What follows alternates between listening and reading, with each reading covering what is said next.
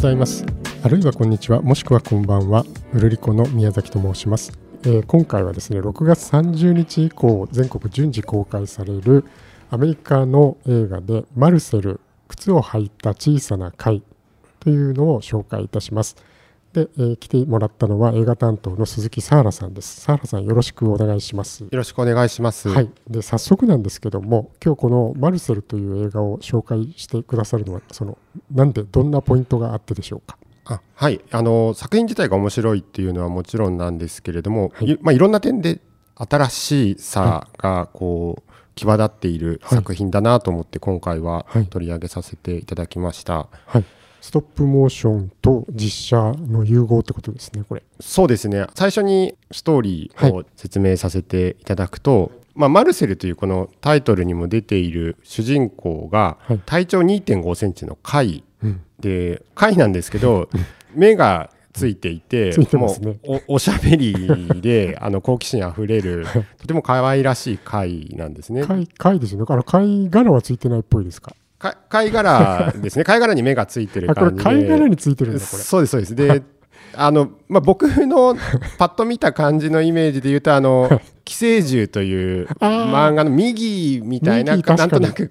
感じなんですけどもっとちっちゃくてうん。もっと可愛らしいキそうですよね。ャラクターですね。ハマハマグリより小さいぐらいです。そうですね。であのマルセルは家に住んでいて人の、人の家に。はい。住んでいておばあちゃんと一緒に住んでるんですよね。ええ。でここに映像作家のディーンっていう、えーとまあ、男性が引っ越してきて出会って、であのディーンがこうカメラを回して、そのマルセルを撮り始めたっていう、まあ、設定になっています。映像作家がこの小さな貝を撮り始めたはい、はい。あの話を聞いていく中で以前この家に住んでいたカップルがいたんですけれども別れることになってそれぞれバラバラになっちゃうんですけどその時にマルセルが一緒に住んでたたくさんの家族が本当はいたんですけれども引っ越しのどさくさででどさくさではい。なぜかいなくなってしまっていてすごい寂しい思いをマルセルは。あマルセルはその貝として他にもたくさん同じ家族貝の家族がいて一緒に飼われてたんですか？買うっていうか、まあ、強制していたっていう。あそうなんだ。はい。で家に住んでたんですねとにかく。そそうなんですよ、はい。で映像作家のディーンと家族をこう探そうっていうことで SNS にその撮ってた映像をアップして情報提供を求めたりみたいななんかそういうなるほど。まあなんか展開になっていくんですけ貝のどマルセルの家族を一緒に探そうってことになった。と途中からはい、はい。そういう風な展開になっていくんで、あのテレビ番組なんかもこう使いながらっていうまあ先に SNS でヒットすることによって、こうテレビからのオファーもあって、家族を探すにはこう出演した方がいいんじゃないかみたいななんかそういう風な話になっていくんですけど、これあの前提とはとしてはですよ。ええ。あのあれなんですか。貝が喋るっていうのはもうあの普通に受け入れられてる世界になってるもう受け入れられてますね。なぜ貝殻が喋るのかとかは、あの全く説明はない。説明ないですね、はいみんなはいわかるってことになってるんですね。みみんなは、まあでもね、だからテレ、ビにも出るし。まあそうですね。でも、ただ一方で、なんていうか、どこの家にもいるわけではないと思うんですよ。それだけ注目されているので、ね。はいはい。ので、まあだからそこら辺はあんまり突っ込むと、ごめんなさい、どういう前提の世界なのかなと思って 分かんなかったんですけど。あなんか、でもそうですね、あの、なんだこれはっていうね、研究機関に送られたりするわけもなく、はなんか そうですね。だからしいやその身を潜めて行動するわけじゃないわけですね。そうですね。人間側の方も割と温かく見守っているっていうそういう優しい世界観はでできてますね。あとまあやっぱり作品自体の魅力っていうと、やっぱマルセルがとても可愛い。あかわいいですね。あの目玉ついててあのまばまばたき的な動きもしますよねよくね。あそうなんですよ。で、声が、まあ、女性がやってるんですけど、まあ、こ子供みたいな声で、まあ、とにかく可愛いんですよね。でちっちゃいのがこう人の家に住んでいろいろこう日々の生活をしてるんですけど、い移動がこうボールの中に入ってこうい移動したりとか、うん。なんかミキサーを使って外のこう紐をつないで外の舵を揺らして果物を落としたりとかなんかすごいあれなんですよね。あのふ普段とは違う視点からこう 世界を見る感じで。知恵があるわけですね。そうそうなんですよ。可愛いしあと、そういう視線もまあ低いところからの映像も多いですし、なんかこう新鮮な感じがすごいして。そうおばあちゃんとのねやり取りとかもなんかすごい良くて。おばあちゃんがまあいろいろあってちょっと体調崩しちゃったりとかですね、して必死に介抱したりとかですね、成長物語にもなってるんですよね。そういう困難を乗り越えてそういう意味ではまあある種普遍性もあるような物語になっていて、まあ、現代性と普遍性とこう両方ともこうバランスよくこう描いてるように感じました。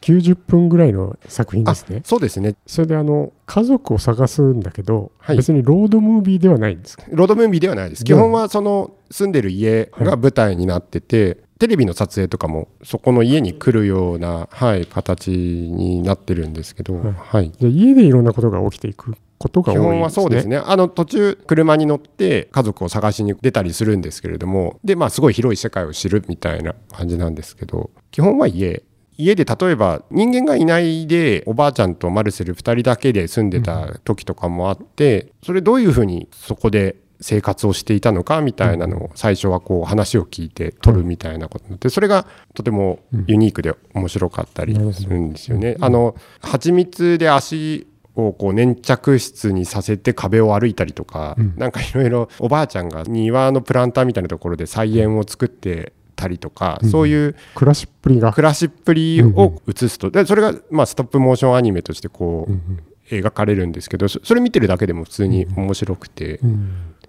普段目にしている日常僕らの日常にあるような世界みたいなものが角度を変えてみることでこれだけ新鮮に見えるんだっていうのもありますし、家のシーンだからといって飽きることはうん。あんまりないのかなと思います。はい。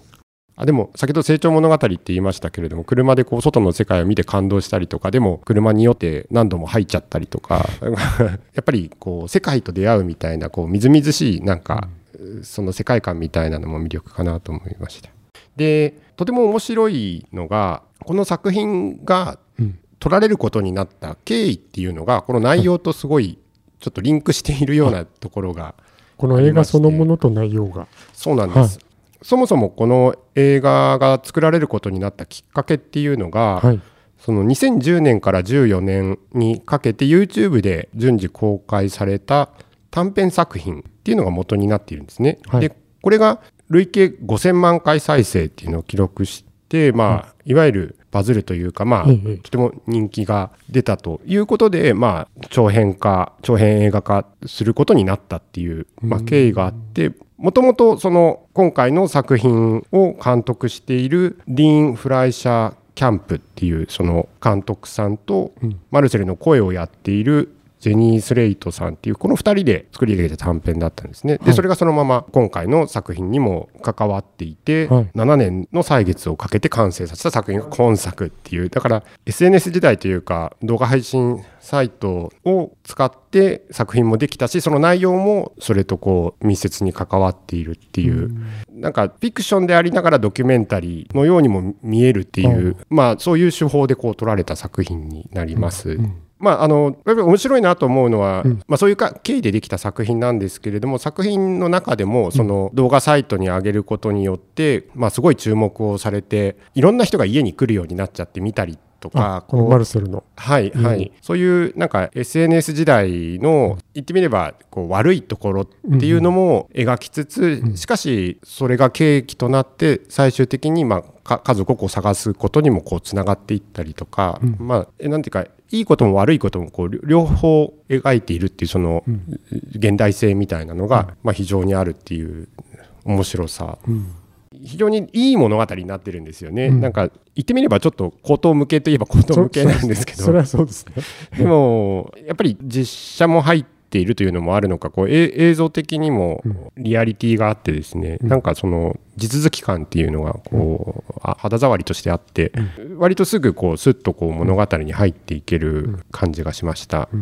これはあれですね。まあ、一番大きなアニメ賞のアニー賞っていうのがありますけど、はい。それも取ってる？そうですね。アニー賞は3冠に輝いていて、はい。長編インデペンデント作品賞あと長編作品声優賞あと長編作品脚本賞という3つの賞に輝いています。なるほど。本当に声優さんも素晴らしくて、はい。スタンダップコメディアン兼俳優兼作家みたいななんはかマルチな方らしいですけれども、はい。あこのマルセル役が。マルセル役のジェニー・スレイトさんが、それでおばあちゃん役の声優さんは？あおばあちゃん役の声優さんはイザベラ・ロッセリーニさんっていう。有名な人でした。賞でいうとアカデミー賞ですとかゴールデングローブ賞アメリカの大きな賞にもノミネートされていて、はい。はいあのまあ、注目作だったということなんです、先ほど言ったようにうん。もともとは YouTube で出て注目された作品なんですけれども、うん。結果ですね今度あのリロスティッチっていうはい。もともとアニメがあったと思うんですけどあの実写リメイク版の監督にも抜擢されたと。あそうなんですか。はい。抜擢されたんですか、はい、デへー。ィーン・フライシャー・キャンプさんってこの監督さんが、まあなんていうか今の時代のこうシンデレラストーリーといいますか、うん一つのこう成功例ということで。そうですね。短編の動画を SNS に上げてたら注目されて長編作って評価されてそして大きな作品の監督に抜擢されたとそうですね。いうことですね。はい、はい、最後にあのこれはあれです。大人も子供もっていう感じの映画だと思ってよろしいんでしょうか？大人も非常に楽しめる作品になってると思います、あのまあ、物語自体非常にハートフルな作品なんですけれども、うん。フィクションとドキュメンタリーが混ざったような手法とか、やっぱりちょっと珍しいというか手法を使った作品になるので、うん。ていうかそういう意味でも大人が見てもいろいろ考えさせられるというか考えてしまうようなこう作品になってるのかなっていう気がしました。はい、今日はですね6月30日から全国順次公開になりますアメリカの映画でストップモーションと実写を掛け合わせたマルセル靴を履いた小さな貝という映画を紹介しました、えー、佐原さんどうもありがとうございました。ありがとうございました。今日もうるうるっとした一日をお過ごしください